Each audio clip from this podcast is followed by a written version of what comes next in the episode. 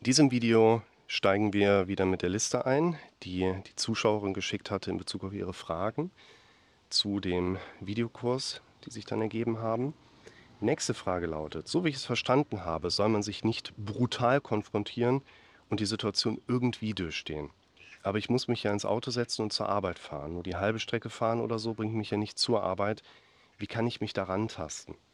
Ich finde, dass diese Frage sehr eng an das Ende der letzten Sequenz aus dem vorhergehenden Video natürlich anknüpft, wo ich vor allen Dingen mit dem Satz geendet habe, es geht weniger um eine Konfrontation als mehr um eine Gewöhnung.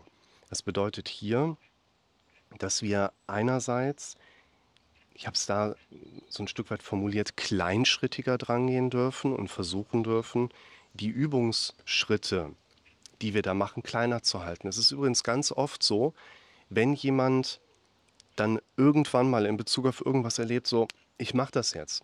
Und dann geht dieser Mensch diesen einen, was auch immer das für ihn bedeutet, diesen einen Schritt, dann war das meistens gar kein so großer Schritt. Es hat nur sehr lange gedauert, bis derjenige diesen Schritt dann gegangen ist. Die Schritte sind eigentlich gar nicht so groß. Wir dürfen vor allen Dingen uns um das Thema Vorbereitung auf diesen Schritt auch kümmern. Das bedeutet hier, die halbe Strecke zu fahren bringt ja nichts, das bringt mich ja nicht zur Arbeit. Aha. Was möchte ich euch hier mit diesem Hintergrund dann näher bringen? Weshalb habe ich das auch differenziert? Hier dürfen wir anfangen, uns selber nochmal zu hinterfragen. Bedenkt, unser Denken ist ja aufbauend auf Automatismen, negativ, dramatisch, misserfolgsorientiert und Szenarien. Das heißt, unser Kopf steuert uns die größte Zeit unseres normalen Alltagserlebens und unser Kopf setzt damit meistens auch Dinge voraus, die doch letztlich dazu geführt haben, dass du mich kontaktiert hast oder du dir meine Videos anschaust. Das heißt, wir dürfen auch lernen, die Dinge, die unser Kopf uns anbietet, auch nochmal zu hinterfragen und anders zu sehen. Da gibt es zwei gute Videos zu, nämlich denkt immer ein zweites Mal über eine Sache nach, beziehungsweise negatives Denken unterbrechen. Die beiden Videos verlinke ich euch direkt als nächstes. Und das bedeutet hier, wir glauben unseren eigenen Suggestionen ja immer am meisten, weil das hier in der Regel die Dinge sind, die wir auch vorher schon am häufigsten gehört haben.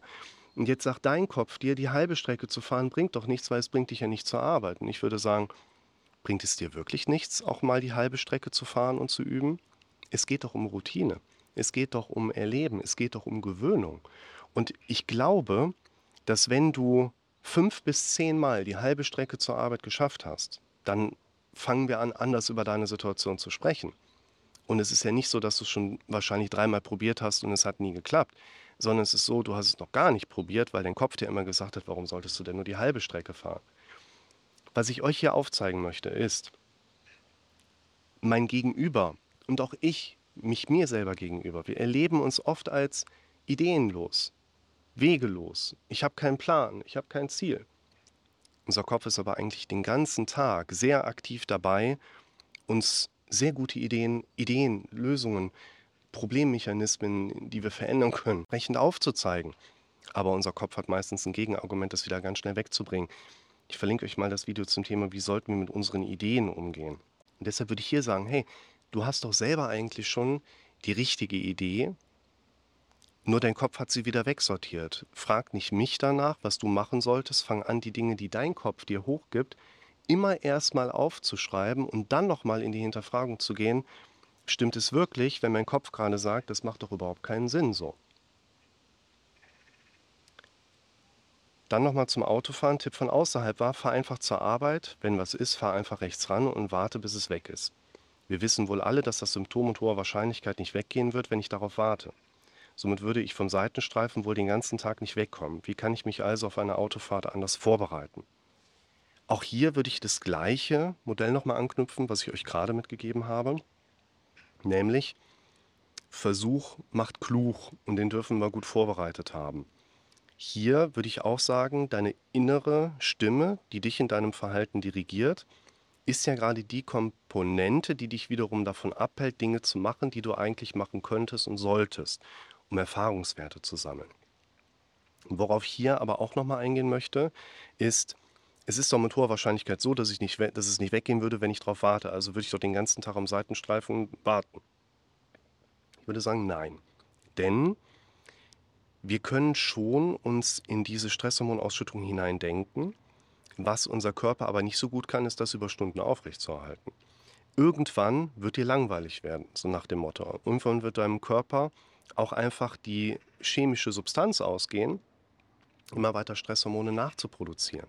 Man betrachtet das ähnlich vom Prozessweg beim Flooding, also bei einer Konfrontationstherapie, die mit einer Reizüberflutung einhergeht. Ne, du hast zum Beispiel Angst vor der Höhe, wir fahren um Düsseldorfer Fernsehturm, gucken von oben runter, Augenbinde abnehmen, Überraschung.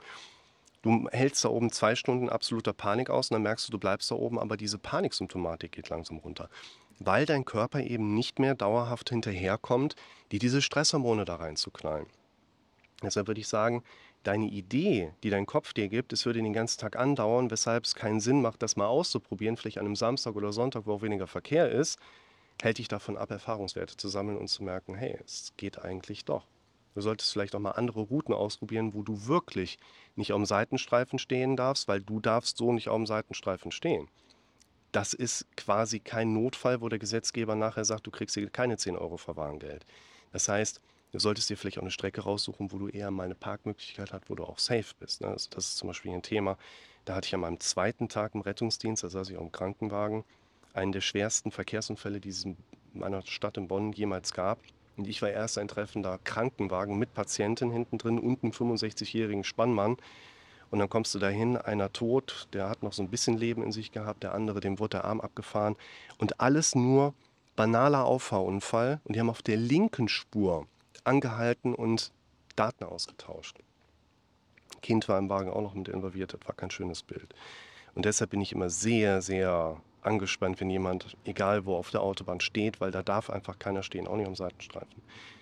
Deshalb versuch hier eher mit den Dingen zu arbeiten, die dein Kopf dir mal anbietet und achte darauf, dass das scheinbare Gegenargument deines Kopfes nur ein Gegenargument deines Kopfes ist. Aber du bist doch diejenige, die auch mal das letzte Wort haben darf. Fang an, laute Selbstgespräche mit dir zu führen.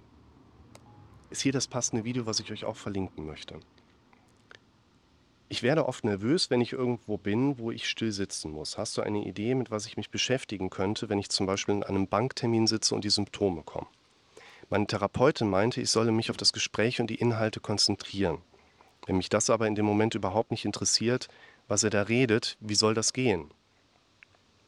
Ich finde, das ist schon ein sehr guter Hinweis, wenn mich das nicht interessiert, was er da redet. Was ich hier in dieser Fragestellung wiedererkenne, sind agoraphobische Tendenzen. Sage ich gleich was zu. Der Rat der Therapeutin, den würde ich mal kurz mit einnehmen wollen und dann nochmal habe ich da eine Idee zu.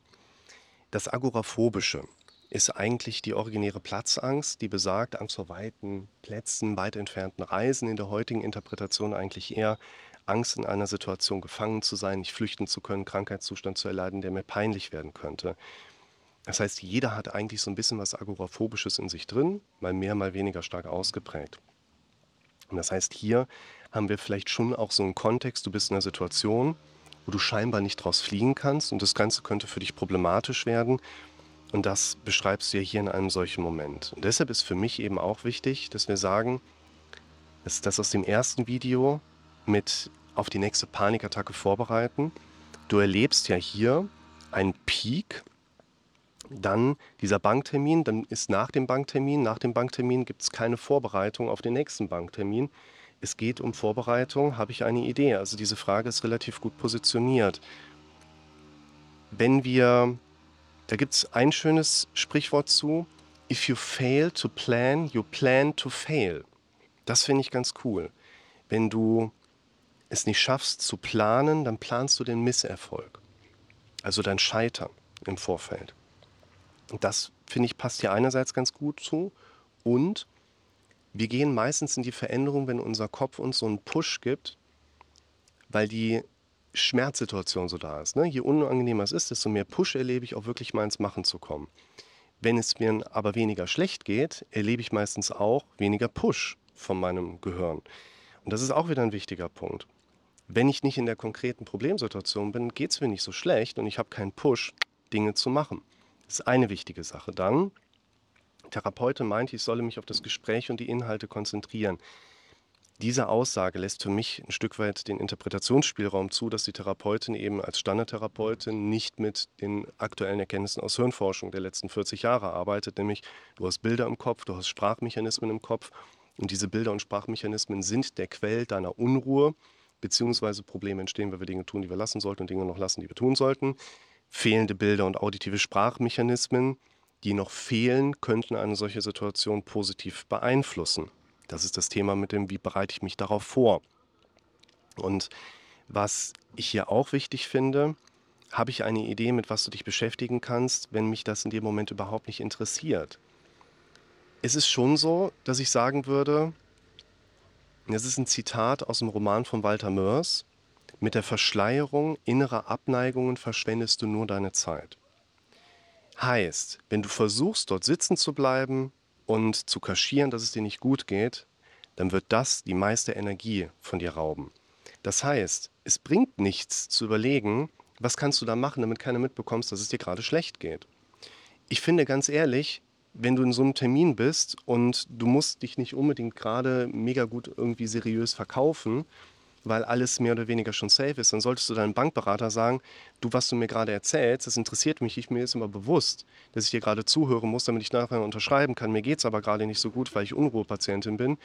Ich hoffe, es stört Sie nicht, wenn ich Ihnen zuhöre, mache aber in der Zeit hier ein paar Spots oder Liegestützen, erzählen Sie ruhig weiter. Das ist dann so in dem Moment. Klar, das wäre für mich auch awkward. Egal, ob ich jetzt auf der Seite als Bankberater sitzen würde, was ich ja auch eine Zeit lang gemacht habe, oder ob ich auf der Seite des Kunden sitzen würde. Nur mit der Verschleierung innerer Abneigung verschwendest du nur deiner Zeit. Und bedenkt hier bitte auch nochmal mit dazu, wenn wir etwas machen, was wir nicht machen wollen, werden wir davon irgendeiner Form eine Quittung von unserem Kopf auch bekommen können. Und deshalb würde ich hier weniger die Frage in der Richtung beantworten, habe ich eine Idee, mit was du dich beschäftigen kannst. Ich habe eher die Idee, die ich dir mitgeben möchte, versuche nicht zu kaschieren, dass es dir in dem Moment nicht so gut geht. Wir haben noch einige Fragen offen und mit denen sehen wir uns im nächsten Video.